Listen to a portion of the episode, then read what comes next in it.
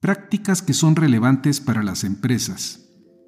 ¿Representa el coaching una práctica reconocida que favorece el desarrollo directivo de los negocios? ¿O bien no deja de ser una farsa de la cual debemos tomar distancia? ¿Cómo podríamos beneficiarnos en las organizaciones del coaching como herramienta? Les saluda Armando Peralta en un nuevo episodio de Prácticas Empresariales. Sean bienvenidos.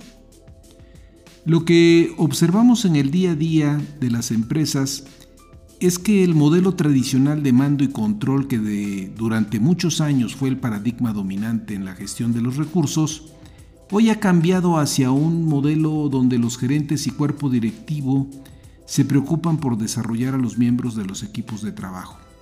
Este cambio requiere que la gerencia media reciba apoyo para que adquieran nuevas competencias que les faciliten liderar personas. Justamente es en ese escenario que el coaching ha tomado fuerza. El coaching en el plano del desarrollo individual posibilita llevar el cambio para que puedas ser un mejor líder con tu equipo de colaboradores, apoyando así a mejorar el rendimiento tanto en el plano individual como organizativo. Vale precisar que el coaching no es un método orientado a la formación, sino más bien se enfoca en la mejora y el desarrollo profesional y personal. Para hablar acerca del coaching contamos en esta ocasión con Germán Normandía, a quienes ustedes ya conocen y quien nos ha acompañado anteriormente en la grabación de varios episodios de este podcast. ¿Quién mejor que Germán para conversar de este tema, ya que él se ha especializado en psicología organizacional, liderazgo e integración de grupos y se formó como coach y programador neurolingüístico en la UNAM. Asimismo, aprovecharemos para preguntarle a Germán cómo le ha ido en su recorrido por diferentes ciudades de México impartiendo cursos para empresas. Vayamos a la entrevista, estamos listos y comenzamos. Prácticas Empresariales Podcast un espacio dedicado a ti. En cada episodio abordaremos temas de negocios, tecnología y emprendimiento que de forma permanente son motivo de análisis, reflexión y discusión. Conectamos con todos aquellos que hoy desarrollan e implementan mejores prácticas empresariales para compartirlas contigo. No olvides que para compartir el conocimiento se requiere de la interacción y de procesos informales de aprendizaje, tales como la conversación, historias y la integración a comunidades. Analizamos cada uno de los temas a la luz de la experiencia y el conocimiento de nuestro conductor e invitados especiales. Esto es Prácticas Empresariales Podcast con Armando Peralta. Comenzamos. ¿Qué tal Germán? Me da mucho gusto tenerte de nueva cuenta por acá. Coméntanos rápidamente cómo te fue en tu recorrido. Pues muchas gracias. Antes que nada, Armando, te mando un abrazo a ti y a quienes nos están escuchando. Estuve haciendo un tour por varias partes de la República Mexicana con las medidas de sanitización requeridas pues visitando a varias empresas que están enfocadas en hacer cambios de cultura y sobre todo en este nuevo contexto que estamos viviendo.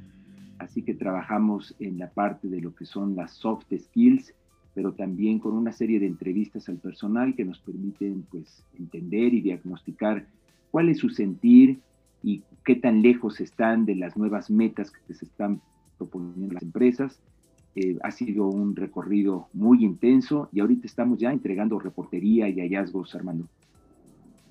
Pues qué interesante porque siempre esto lo que denota es que las empresas están ávidas de seguir capacitando a los recursos independientemente de la situación tan adversa que hemos estado enfrentando en estos meses. El día de hoy vamos a conversar sobre temas de coaching, que como práctica es relevante dentro de las organizaciones. Y vamos a conversar directamente contigo, Germán. Antes que nada, eh, quisiera iniciar preguntándote, ¿a qué obedece que el coaching como práctica de repente sea cuestionado e inclusive se escuchan voces que señalan que es una farsa? ¿Nos podrías comentar un poco sobre el tema y de forma previa explicar qué es el coaching, Germán? Sí, claro, yo te agradezco que me des la oportunidad de hacer estas precisiones porque yo soy un convencido del valor y los beneficios que reporta el coaching tanto en el desarrollo humano como también en la transformación de las propias organizaciones.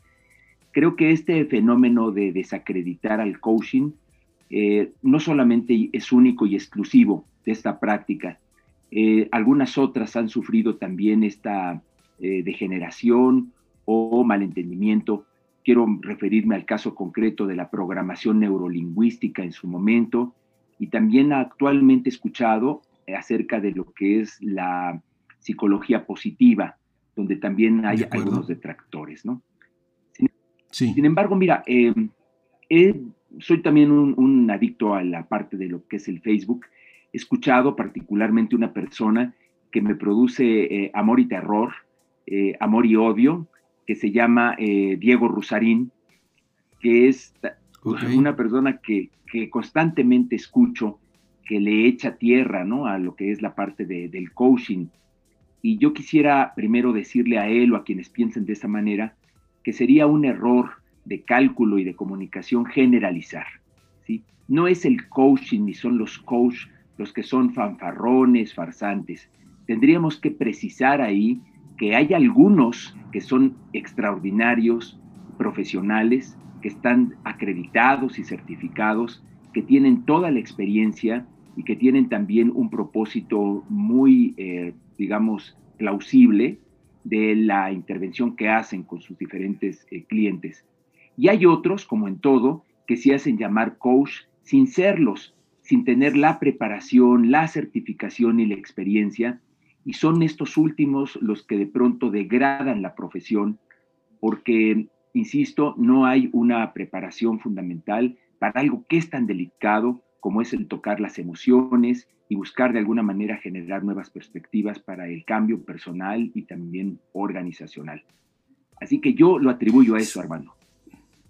Sí, mira, este, no sé si tú coincidas. Desde tiempos inmemoriales es común desvirtuar ciertas prácticas, o sea, no solamente el coaching, inclusive se ha llegado a desvirtuar prácticas como lo que es la consultoría, que es una práctica ampliamente reconocida y que inclusive, bueno, en el mercado tiene un peso este, relevante. Entonces, eh, yo creo que a veces se confunden las peras con las manzanas. En toda actividad, es mi sentir, siempre te vas a encontrar pues pseudo coaches o pseudo consultores o pseudo especialistas. La realidad de las cosas, no sé cuál sea tu opinión en este sentido, Germán, es que en, la actualidad requerimos de muchos especialistas, ¿sí? Por ejemplo, hablando de la pandemia, bueno, eh, es indudable que hay especialistas que te pueden dar eh, santo y seña de cuál ha sido la evolución, por ejemplo, de las vacunas en los últimos 10 años, que están dedicados de tiempo completo, pero también te puedes encontrar charlatanes. Y esa es un poco la situación que pasa en este sentido y coincido con tu apreciación. Preguntarte, ¿cómo definirías tú el coaching ya viéndolo hacia adelante de forma positiva y como una práctica importante para, para las organizaciones? ¿Cómo lo definirías, eh, Germán? Bueno, mira, yo lo definiría como una práctica que está parada desde la posibilidad. Es decir, ningún coach eh, que se merezca llamar de esa manera puede tener dudas sobre el trabajo que va a hacer y sobre la persona que tiene frente a sí. El coach es una práctica que se enfoca básicamente en provocar para poder hacer que el otro descubra sus propios recursos desde lo que es la conversación. El coach no es necesariamente un experto en la materia, no es un mentor, no es tampoco un consejero. ¿sí? El coach es alguien que se para desde la posibilidad para poder en un momento ayudar al otro a que reinterprete su realidad. Eh, cuando hablo de una diferencia entre el mentor, tutor o lo que es el coach, podríamos decir que los dos primeros eh, está basado en el hecho de que, mírame, mira cómo yo hago el trabajo, aprende de mi experiencia y sígueme. El coach no. Eh, él hace algo que me gusta mencionar para hacerlo más claro todavía, El coach, en, lugar de mostrarte un retrato y decirte, mira cómo debes de ser, te muestra un espejo y te dice, mira hasta dónde puedes llegar. El coach está basado en una tradición socrática que se parte de que el conocimiento es un reconocimiento. Es decir, lo que yo descubro viene de mis adentros. Por eso yo reconozco una realidad y a partir de esa realidad, lo interesante del coach es que te lleva a que tú puedas desde distintas perspectivas cuestionarte, revisar y desarrollar tus propios recursos para que puedas acceder a dos puntos muy importantes. Lo desconocido, lo desconocido que nos produce incertidumbre, miedo y terror, y que solos muchas veces no somos capaces de abrir esa puerta para entrar en los sótanos de nuestro interior y necesitamos del acompañamiento de otra persona y también hacernos conscientes de nuestros juicios de valor, que son declaraciones que hacemos para poder interpretar una realidad y que muchas veces es lo que se llaman estos paradigmas, donde nos quedamos pues en círculos viciosos diciendo y repitiendo más de lo mismo en estas famosas eh, zonas de confort, donde un ciego no puede guiar otro ciego. Necesitamos que alguien de alguna manera nos haga ver que hay alternativas, que hay caminos que tienen más luz y que solos podemos transitarlos provocados y guiados por otra persona. Muy bien. Ahora, llevándolo al contexto de la organización, ¿Por qué una, empresa debería de preocuparse en todo caso de impulsar una práctica como el coaching? Pues es una pregunta excelente. Yo diría que la respuesta es que las organizaciones están conformadas por personas. No son sus instalaciones, no son sus máquinas. Las personas son eh, sensibles, las personas son, eh, no me gusta llamarle capital humano, pero las personas son las que necesitan adecuarse, actualizarse y entrar en estos nuevos saberes para poder responder a los retos y a los desafíos que tenemos frente a nosotros. Yo te quiero decir, Armando, que yo soy un gran admirador de las empresas, de las empresas privadas y de los empresarios y los emprendedores. ¿Qué caracteriza a un emprendedor? Su empuje, ¿sí? sus ganas de seguir adelante pero no me estoy refiriendo nada más al famoso échale ganas. No es nada más la motivación superficial la que puede hacer que las organizaciones puedan hacer frente a esta pandemia, a esta nueva manera de vender, a esta nueva manera de relacionarnos. Los desajustes emocionales que, van teniendo el, que va teniendo el ser humano en su conjunto impactan finalmente en sus resultados, es decir, su productividad, su rentabilidad y por lo tanto, cuando estos indicadores muestran que hay un estancamiento, es necesario ir a la, causa raíz y poder entender cómo el ser humano está buscando adaptarse a estas nuevas, estos nuevos escenarios, muchas veces imprevisibles, que tocan, como decía, los aspectos emocionales.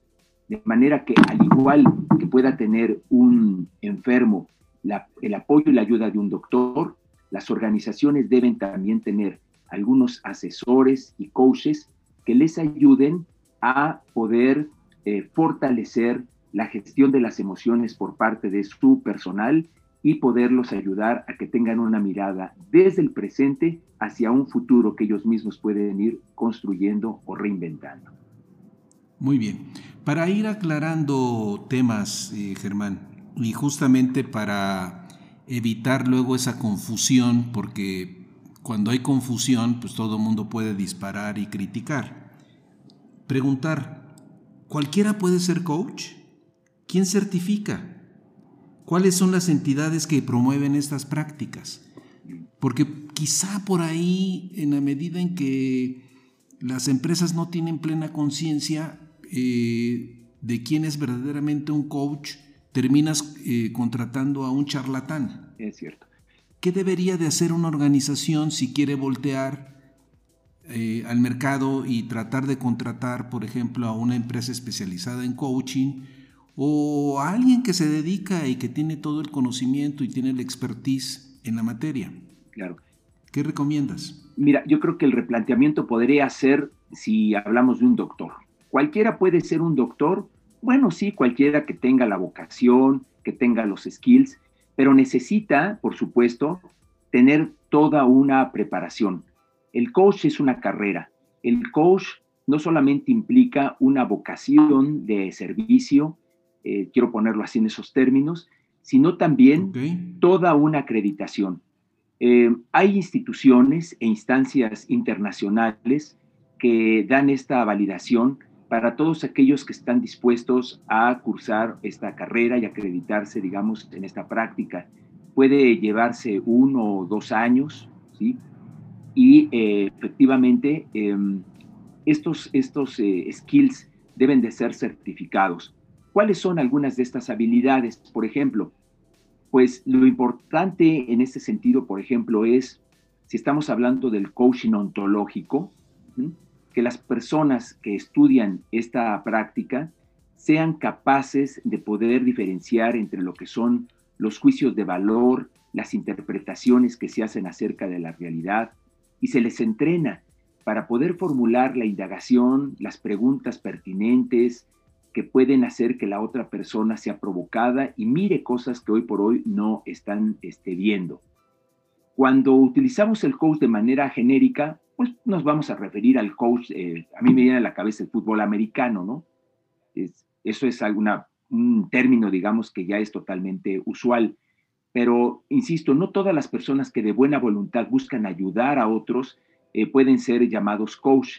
Podríamos llamarles consejeros, podríamos llamarles eh, mm, asesores, ¿sí? pero no, no coach, porque esto implica, insisto, un desarrollo y una certificación de instancias internacionales que eh, miden que realmente tú estás capacitado para poder manejar las emociones del otro, para poder cerrar ciclos de conversación, para poder ayudar al otro eh, sin meterte tanto, y cuando digo tanto es porque eh, resulta inevitable que siempre le pongamos un poco de nuestra cosecha.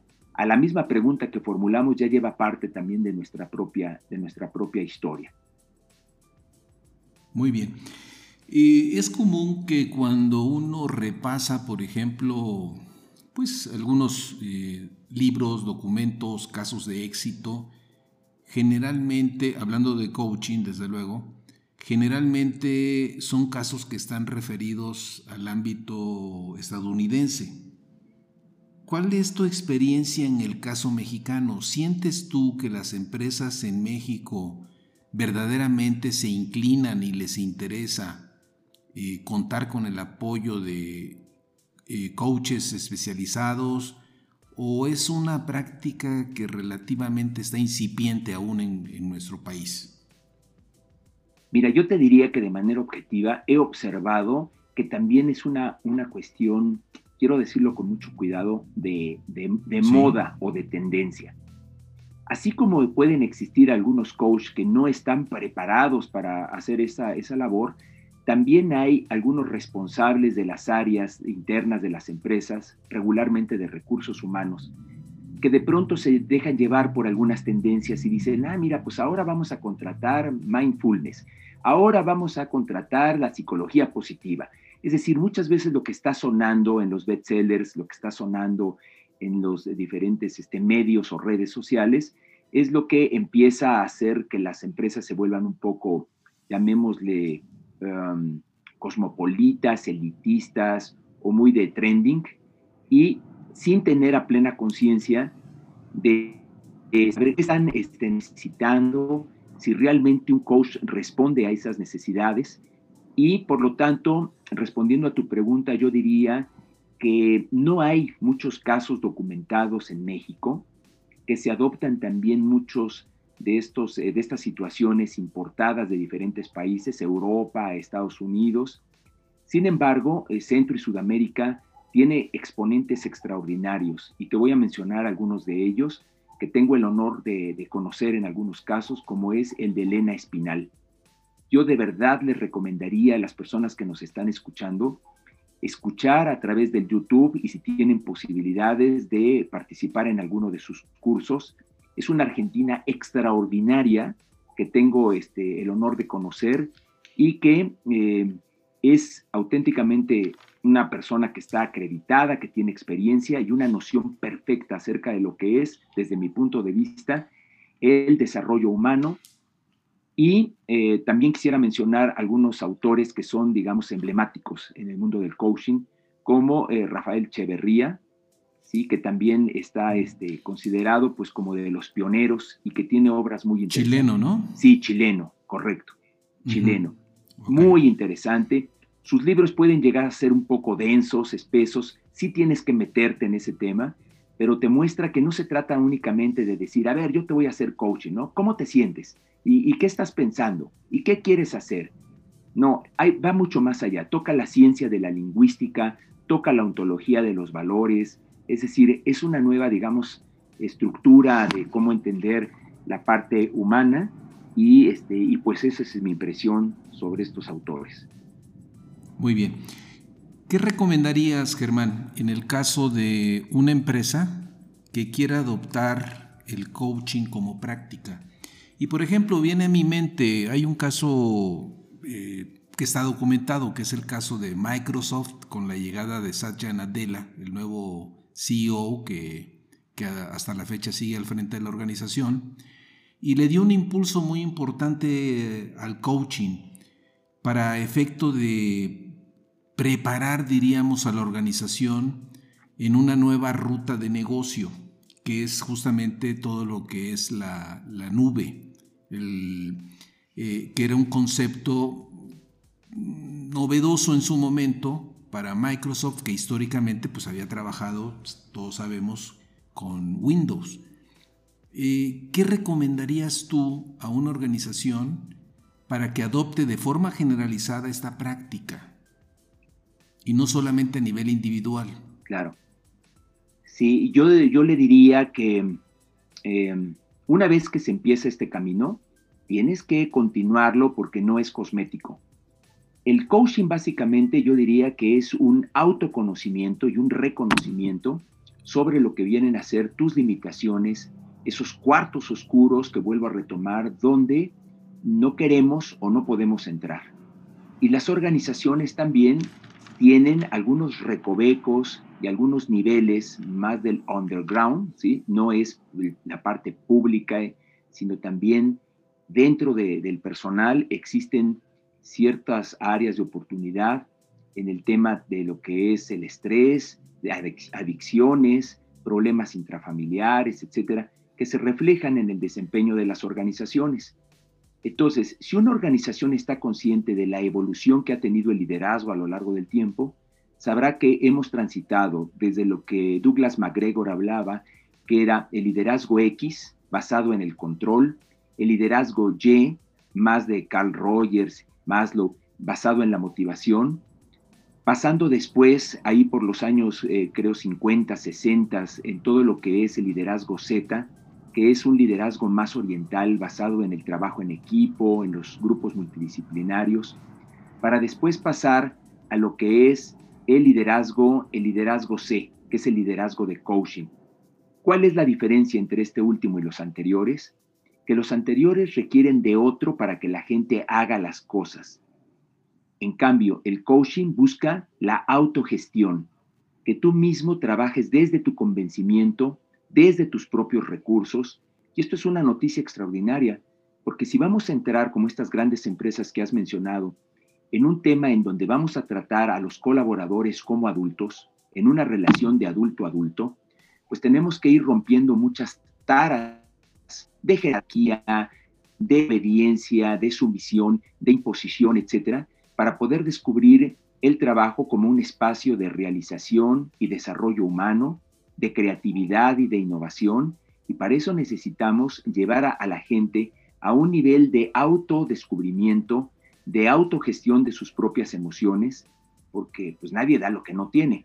Yo no imagino a alguien de recursos humanos que puede estar tratando de apoyar o acompañar a otra persona si él mismo tiene todo un desastre ¿no? al interior de su vida. Como tampoco podría imaginarme a un vendedor que le dices, eh, indaga, escucha a tu cliente si él mismo no se escucha a sí mismo y no descubre su propia voz. Así que yo recomendaría que las organizaciones pudieran adoptar este sistema transversal, profundo, que busca hacer madurar a las personas y hacerlas más autosuficientes, más autogestionables. Creo que es una noticia extraordinaria que tenemos frente a nosotros. Muy bien. ¿Cómo podríamos sacar el máximo provecho del coaching en las empresas, Germán? Ya para ir un poco cerrando. Pues yo diría que necesitamos eh, pues respetar algunas condiciones que hacen factible el coaching. Primero, no podemos dejarlo a la mitad. Es importante se le den los seguimientos necesarios para ir viendo los progresos. Cualquier eh, proyecto que inicia con mucho entusiasmo y que después en el camino, por falta de personal, por falta de especialistas o de presupuesto, cualquier situación se queda trunca, me parece que es delicado. También me parece que lo que necesitamos hacer es que respetemos la confidencialidad. Es decir, mi jefe no puede ser mi coach. imagínate, si ¿cómo puedo yo abrirme de capa y espada con mi jefe cuando lo que yo diga puede ser utilizado en mi contra? Si en un momento dado se tuviera que habilitar alguna vertiente del coach, digamos, saltándose ese requerimiento que me parece fundamental, que es la discreción, la confidencialidad y la neutralidad, pues tendría que prepararse muy bien el terreno y las condiciones para que más que coach se pudiera hacer una retroalimentación, tomándole prestado al coach algunas técnicas, pero no sería pura y estrictamente un coach, un coaching. Es importante, creo yo, que puedan ser neutrales, externos, para que manejemos esa información con gran confidencialidad. Muy bien. Ya para ir cerrando, eh, una recomendación adicional a quienes nos están escuchando. En YouTube pueden encontrar, eh, hay, un, hay un trabajo ahí que se llama El engaño del coaching y se integra por cuatro partes. Duran aproximadamente cada parte 10 minutos. Vale la pena que lo vean y puedan eh, tener mayores elementos de lo que implica un poco todos estos temas que aquí hemos estado conversando. Para cerrar, Germán, ¿cuáles serían tus recomendaciones de todo esto que hemos estado abordando? Dos minutos, por favor. Claro que sí. Yo diría que antes de criticar hay que conocer. El coach no opina, el coach no arregla, no arregla vidas. El coach lo que hace es, digamos, reenmarcar situaciones a partir de conversaciones, a partir de preguntas. Es una parte eh, fundamental y yo diría que tengamos cuidado. Eh, Oscar Wilde dijo en uno de sus libros, lo recuerdo muy bien, me impactó en el retrato de Dorian Gray, no hay buenos ni malos escritores, ¿sí? Hay escritores que saben escribir y los que no saben hacerlo. Y yo diría que aquí es lo mismo. No se trata de que sean farsantes o sean auténticos. Hay quien hace el coach desde un punto de vista profesional y si lo van a ver, entonces no echemos en una misma canasta a lo que vienen a ser religiosos, sermonistas, manipuladores y personas que están buscando traficar con las emociones de los demás. El coach es toda una profesión y la verdad es que yo diría que necesitamos reencuadrarlo, interpretarlo y trabajar desde esa posibilidad. Pues muchas gracias Germán, excelente la conversación que hemos tenido el día de hoy contigo. Me da gusto, tal como te lo señalaba al inicio, que estés de nueva cuenta por acá compartiendo tus conocimientos y nos vemos en el siguiente. Te mando un fuerte abrazo y esto no hubiera sido posible si no tenemos también a un buen entrevistador como lo eres tú y aprovecho para mandarle un abrazo a toda nuestra audiencia y estén listos porque pues la verdad manejas temas muy interesantes de prácticas empresariales. Gracias Armando. Hasta luego. Recapitulemos lo que hemos conversado con Germán. 1. A veces resulta fácil desacreditar algunas prácticas teniendo como fundamento generalizaciones que terminan por meter únicamente ruido. El coaching no ha estado exento de estos cuestionamientos. Sin embargo, está fuera de discusión el valor y los beneficios que aporta para el desarrollo humano como para la transformación de las organizaciones. 2. Ninguna práctica está a salvo de pseudopracticantes que no cuentan con las cartas credenciales y que se hacen pasar por especialistas. Esto sucede en cualquier campo del conocimiento humano. Los hechos nos indican que cada día el número de especialidades crece y requerimos más de profesionales que cuenten con el conocimiento y dominio de ellas. El coaching es una práctica que está parada desde la posibilidad del individuo. Es una práctica donde el coach provoca al coachee a que descubra sus propios recursos desde lo que es la conversación. El coach ayuda a la otra persona a reinterpretar su realidad. El coach te muestra un espejo para que te mires y hagas conciencia hasta dónde puedes llegar. El coach con sus recursos te puede llevar a que reconozcas lo desconocido que te produce incertidumbre y miedo, acompañándote en ese viaje donde vas abriendo puertas para conocerte a ti mismo. 5.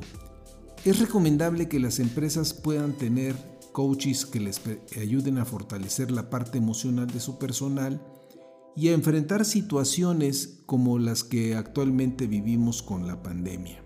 6.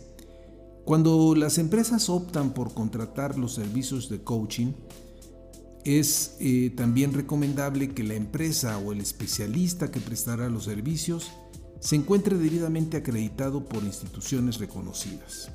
7. Algunos referentes en nuestro medio que vale la pena tener en consideración en temas de coaching son, por ejemplo, Elena Espinal y Rafael Echeverría. En YouTube puedes encontrar diferentes presentaciones de ellos que te ayudarán a un mejor conocimiento del coaching. Asimismo, ambos cuentan con obra escrita.